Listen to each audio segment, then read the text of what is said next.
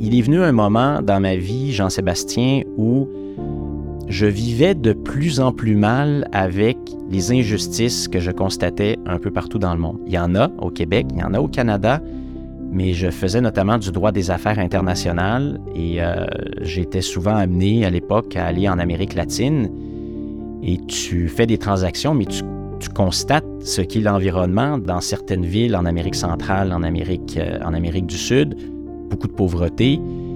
Et là, moi, je me demandais, mais donc, qu'est-ce que moi, je pourrais faire pour contribuer à changer les choses?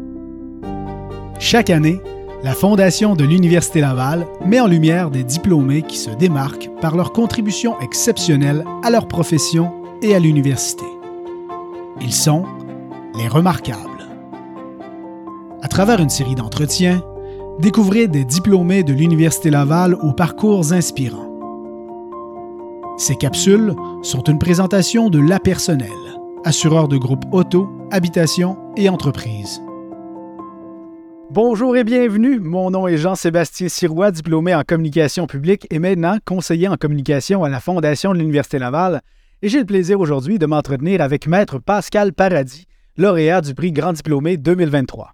Avant d'amorcer l'entretien, laissez-moi vous présenter quelques faits saillants de son impressionnante carrière. Détenteur d'un baccalauréat en droit de l'Université Laval et d'une maîtrise en droit de la London School of Economics and Political Science, Maître Pascal Paradis est le cofondateur et directeur général d'Avocats sans frontières Canada. L'organisme, qui n'avait aucune ressource ni moyens lors de sa création en 2002, compte aujourd'hui 140 employés à travers le monde et mise sur un budget annuel de plus de 16 millions de dollars. Leader reconnu et respecté de la communauté juridique québécoise, canadienne et internationale, Maître Paradis a su, grâce à son optimisme et à son dévouement, mobiliser ses pairs pour la cause des droits de la personne et de la coopération internationale. Maître Pascal Paradis, bonjour. Bonjour, comment allez-vous? Ça va très bien, merci. C'est un grand plaisir de vous recevoir. Nous avons euh, convenu avant l'entretien euh, de nous nommer par notre prénom. Alors, Pascal, vous êtes officiellement lauréat du prix Grand Diplômé de l'Université Laval 2023. Toutes mes félicitations. Qu'est-ce que ça vous fait de recevoir ce prix? J'ai été très ému lorsque j'ai reçu l'appel. Et en fait, c'est un contexte particulier. Euh, j'étais à l'aéroport à Montréal. J'arrivais d'une mission à l'étranger. Et c'est la doyenne de la faculté de droit qui, euh, qui m'a joint pour m'annoncer la bonne nouvelle. Et, je, peux vous le dire, j'ai physiquement ressenti une très grande émotion. C'est une, une reconnaissance de mon alma mater qui me touche particulièrement. Euh, je sais qu'elle est octroyée à peu de personnes, euh, donc je suis très humble euh, en recevant ce prix-là, mais extrêmement heureux. Je suis quelqu'un qui aime profondément l'Université Laval. bien des années après ma graduation, j'y suis encore associé à plusieurs égards.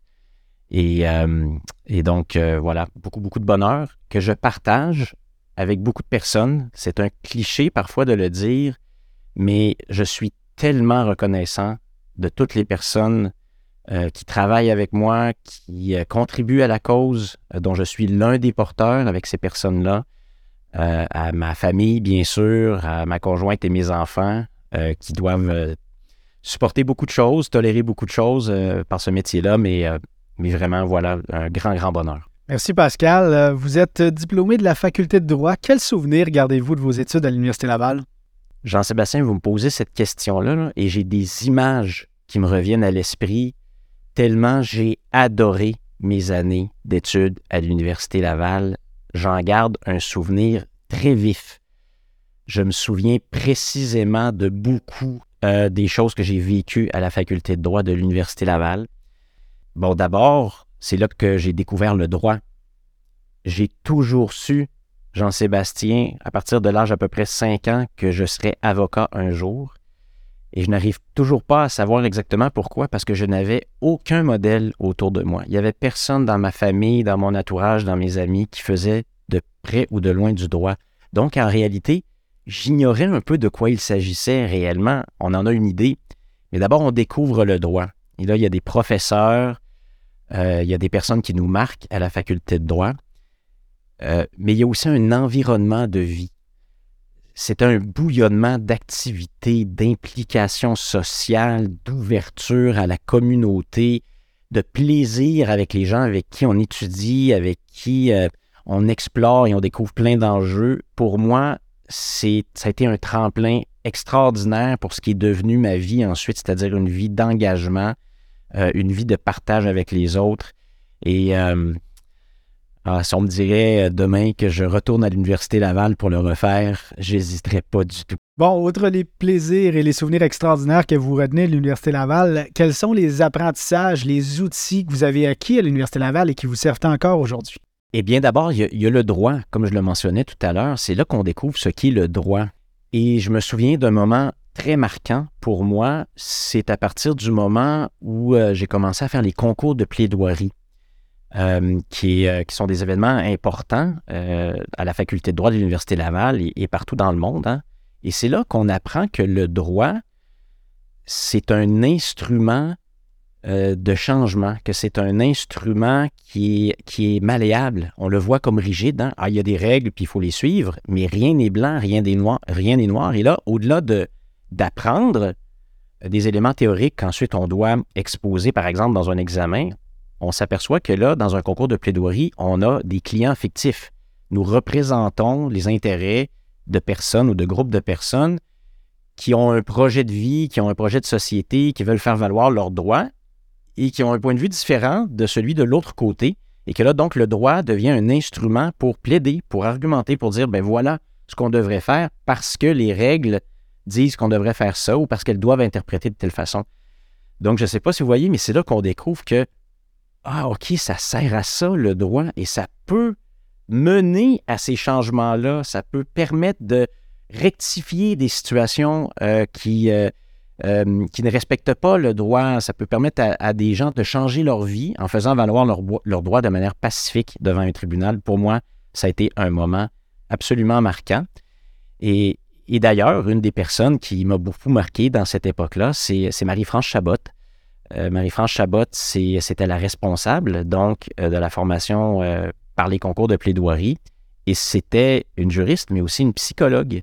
Et c'est là que tu te rends compte que le droit, c'est pas pas seulement un, instrument, euh, disons, froid, écrit, papier, mais c'est aussi, c'est profondément ancré dans l'humanité, dans ce qui est la personne humaine, et que donc il y a beaucoup de psychologie dans le droit. Alors, euh, pour moi, ça fait partie des, moments marquants. Euh, le droit constitutionnel avec le professeur Henri Brun, pour moi, a été la découverte des structures de la société. Et c'est là que tu t'aperçois que le droit est le fondement d'à peu près tout ce qui nous entoure. C'est ce qui ordonne les relations entre les personnes, entre les institutions, entre l'État et les individus. Et c'est formidable de comprendre cette infrastructure de notre société. Pascal, euh, avant de cofonder Avocats sans frontières Canada, vous étiez l'un des plus jeunes associés avec participation au cabinet d'avocats McCarthy Tetro. Qu'est-ce qui vous a incité en 2004 à faire cet important changement de cap professionnel pour vous investir à temps plein, presque bénévolement au départ, au développement d'Avocats sans frontières Canada?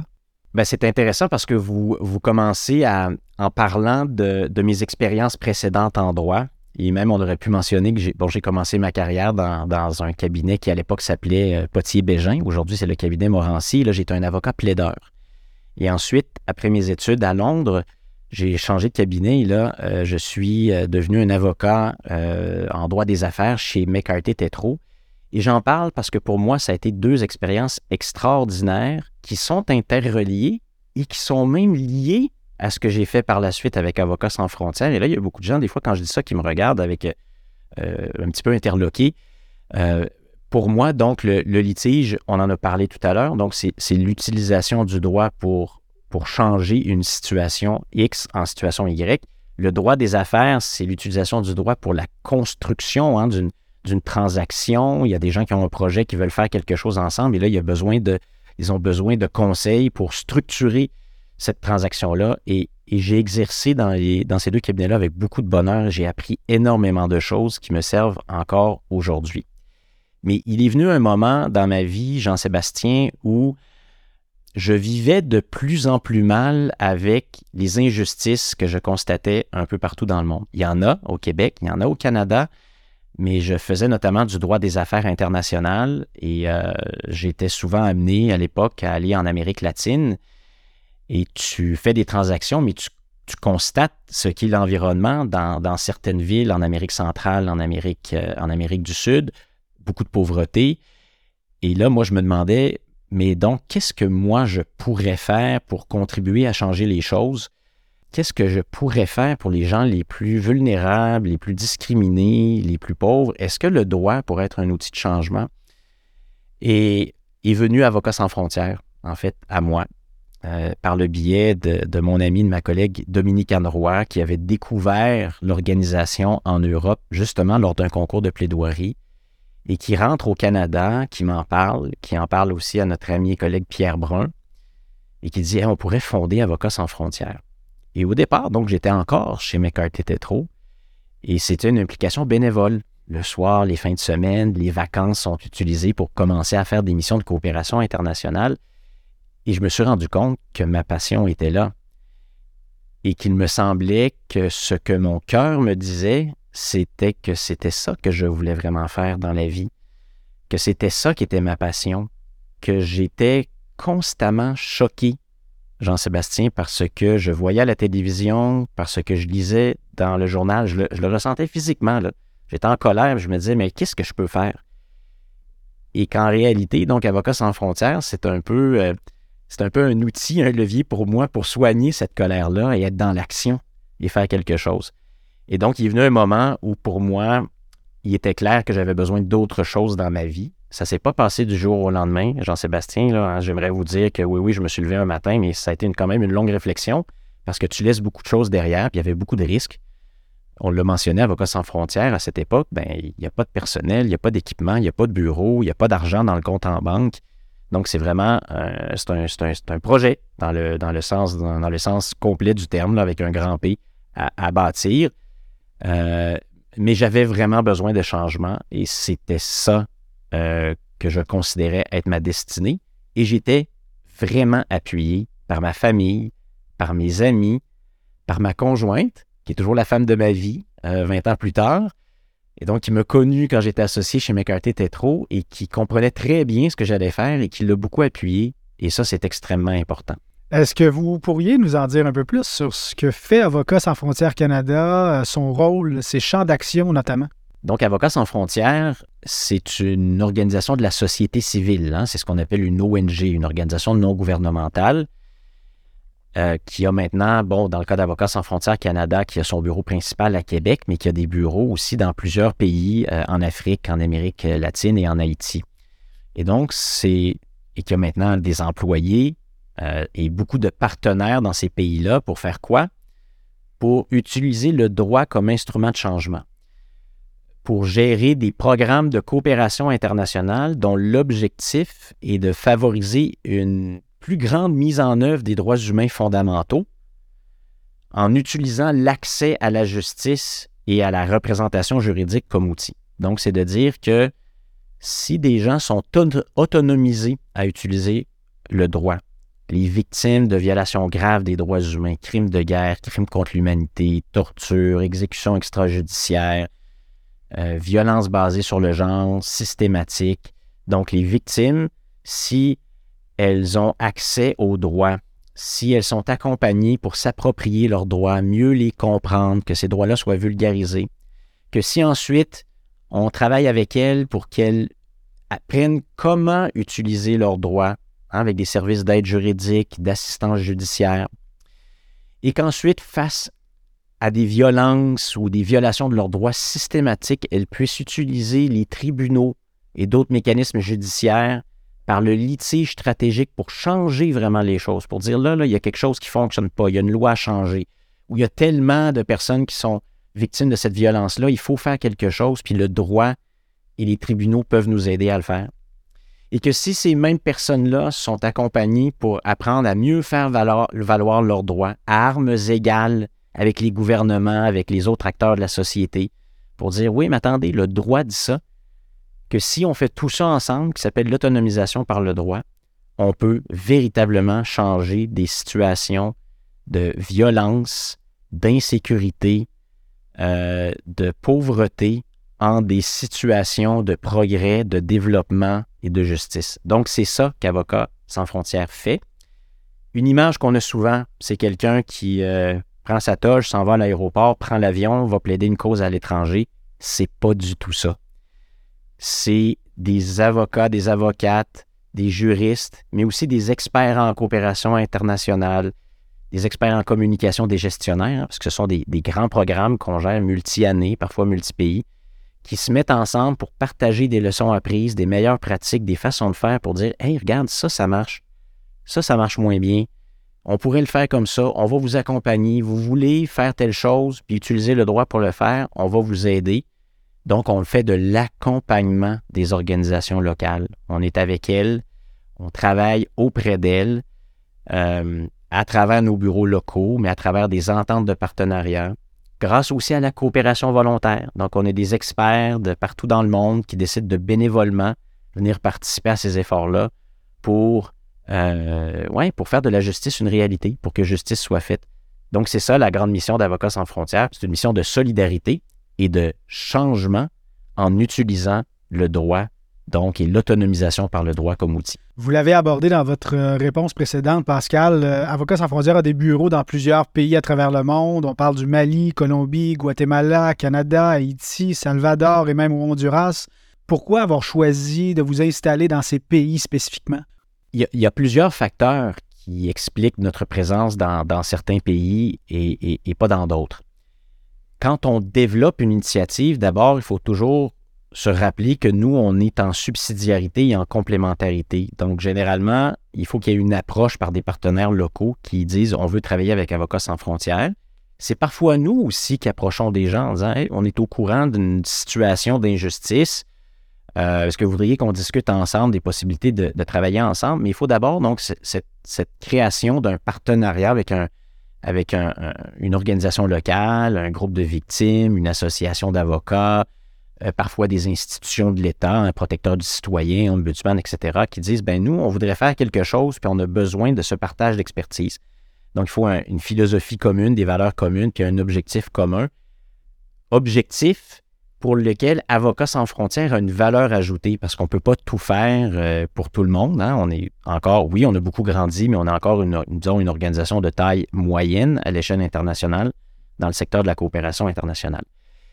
Il faut aussi euh, donc qu'on puisse développer une connaissance euh, suffisante de la réalité du terrain, qu'on fasse des vérifications diligentes du contexte juridique, du contexte social, des risques, euh, et qu'on dise que, OK, d'accord, c'est un, un contexte dans lequel on pourrait travailler. Ce qui veut dire qu'on n'arrive pas là, comme des cowboys en disant on va vous montrer comment ça fonctionne, pas du tout. Hein. Donc, il y a, y a, tout un, y a un travail préliminaire.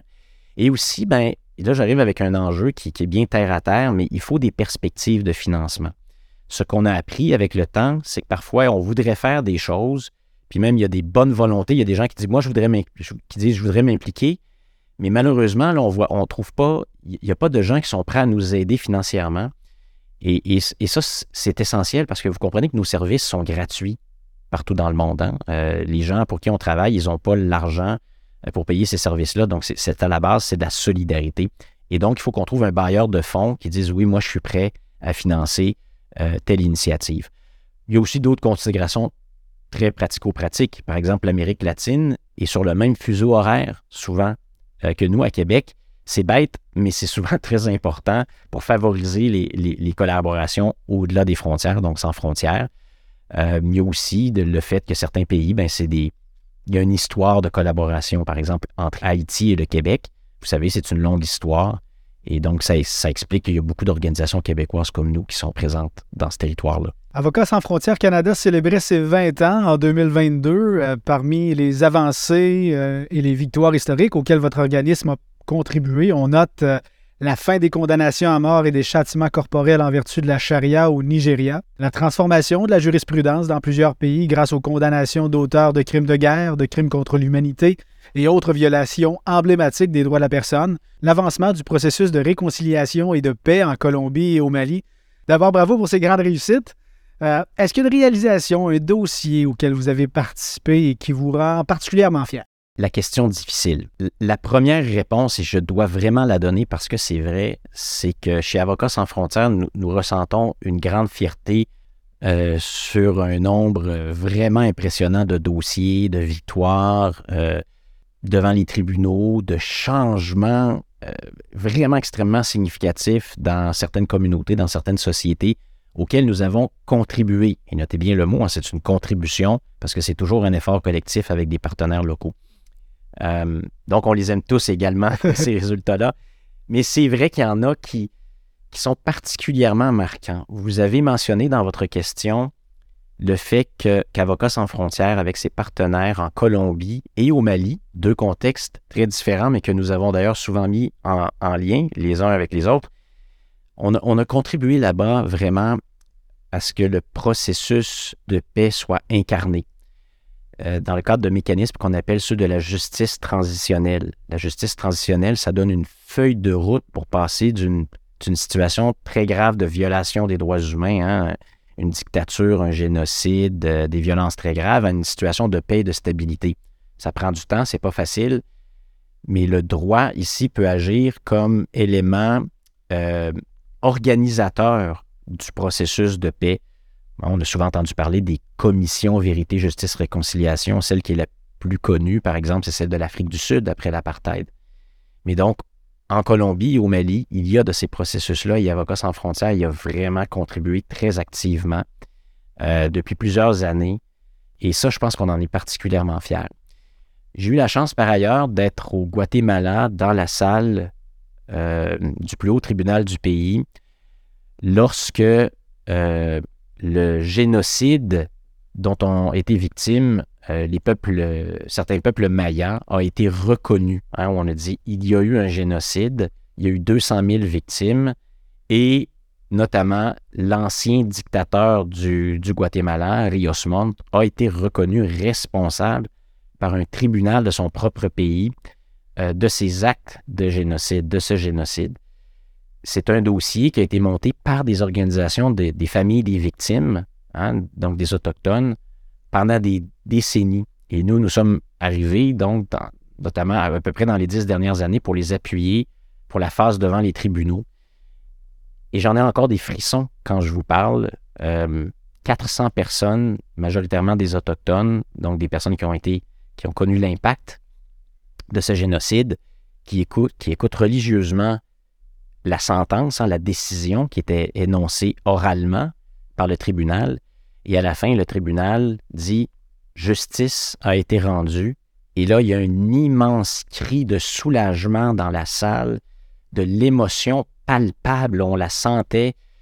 Les gens qui, euh, se prenaient les bras dans, dans, les bras les uns les autres. Euh, moi-même, plusieurs personnes sont venues me voir pour euh, nous remercier. Il y avait aussi l'émotion de l'autre côté, hein, de l'équipe de défense, parce que là, il y avait des gens qui, donc, qui s'en allaient en prison hein, parce que leur responsabilité était reconnue. Euh, pour moi, c'était des, ça a été des moments euh, marquants parce que là, ça n'arrive pas tous les jours, mais là, la justice, elle s'incarne, elle est illustrée physiquement. Le résultat de notre travail n'est plus seulement intellectuel ou politique ou social dans le sens large. Il est là, il est humain, euh, il est des personnes présentes et, et ça, c'est des moments, c'est des moments vraiment marquants. Pascal, vous êtes à la tête d'une organisation importante. Vous avez reçu de nombreux honneurs, notamment une médaille du barreau en reconnaissance de votre carrière et de votre engagement social. Vous avez été élu deux fois dans le palmarès Top 25 Most Influential in the Justice System and Legal Profession in Canada par la revue Canadian Lawyer. Et de surcroît, vous donnez des conférences et vous siégez au conseil d'administration de la Corporation de services du barreau du Québec ainsi qu'au Conseil d'administration de Coopération Canada. C'est important pour vous, Pascal, d'être impliqué au sein de votre communauté et euh, de partager votre expertise? Ah, absolument. Pour moi, c'est un des moteurs de ma vie. Euh, je, dois être impliqué, je dois tenter de, contribuer euh, à l'amélioration de notre société. Je le dis très humblement parce que en même temps, on apprend énormément dans ces institutions-là. C'est beaucoup du partage on a l'impression qu'on est une personne meilleure du fait de la collaboration avec des personnes d'horizons euh, différents. Mais, pour moi, c'est vraiment une motivation extrêmement importante de dire que oui, on peut faire mieux et euh, non, il ne faut pas se décourager. Parce que là, vous, comprenez que j'ai vu beaucoup de choses très difficiles dans ma vie. J'ai vu le pire de ce que l'être humain a à offrir, mais j'ai aussi vu le meilleur de ce que l'être humain a à offrir. Et il y en a tellement de positifs, puis il y en a tellement de bonté, puis il y en a tellement de constructivisme dans notre société. Donc, d'y prendre part, c'est agréable. Ça génère du bonheur, ça génère du bien-être, ça fait qu'on dort mieux, conscient des problèmes, lucide devant tous les défis qui se présentent à nous, mais en se disant, ben, on se retrousse les manches, euh, puis, puis on avance. Euh, donc, moi, je, ne peux pas m'empêcher d'être un indécrottable optimiste, de, de penser qu'on avance. Euh, des fois, on a l'impression que ça va mal, ça, ça va moins bien qu'avant, puis tout va mal. Et pourtant, je, vous le dis, j'ai l'intime conviction que non, ça va mieux. Quand on regarde les autres époques avant nous, puis tout ce qu'on a changé, puis tout ce qu'on a amélioré, y compris en droit dans les dernières années. Je prends seulement un exemple. On, dit toujours ah, la Cour pénale internationale, vous savez, ce, tribunal qui, est institué puis qui peut juger euh, les criminels de guerre puis des responsables de crimes contre l'humanité. on, on, le critique, ce tribunal-là, puis c'est normal parce qu'il peut s'améliorer. Mais il y a 25 ans, il y a 30 ans, c'était un rêve fou de penser que pourrait exister un tel tribunal.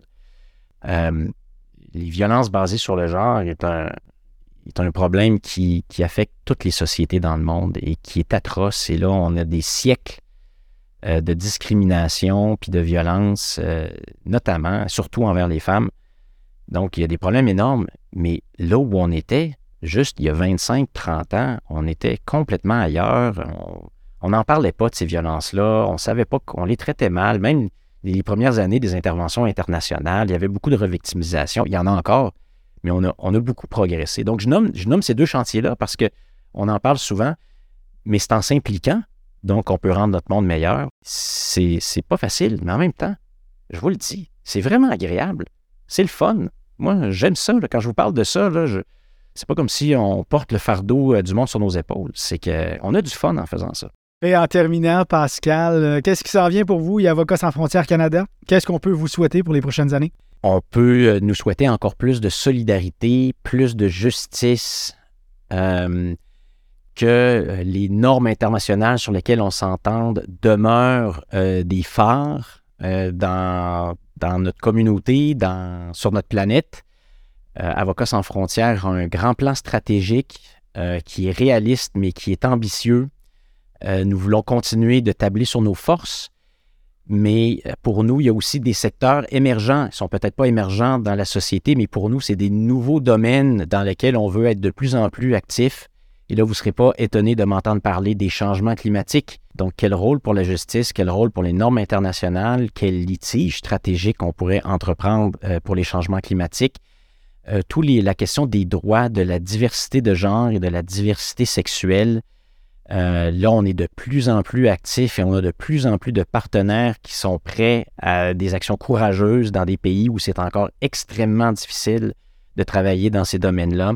Euh, les domaines de la sécurité alimentaire, hein, il y a encore une nouvelle crise alimentaire qui se dessine.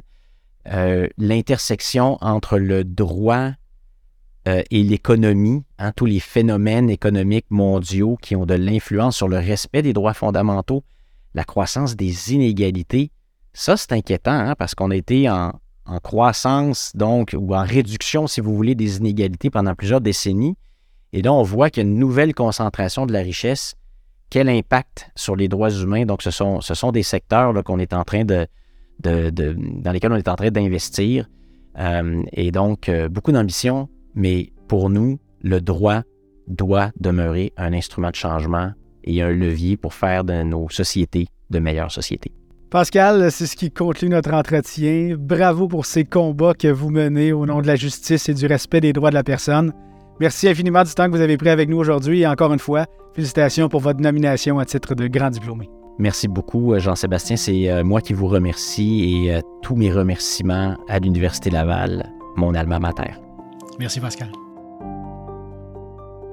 Cet entretien avec Maître Pascal Paradis, lauréat du prix Grand Diplômé, a été réalisé le 9 février 2023 dans le cadre de la reconnaissance Les Remarquables de l'Université Laval.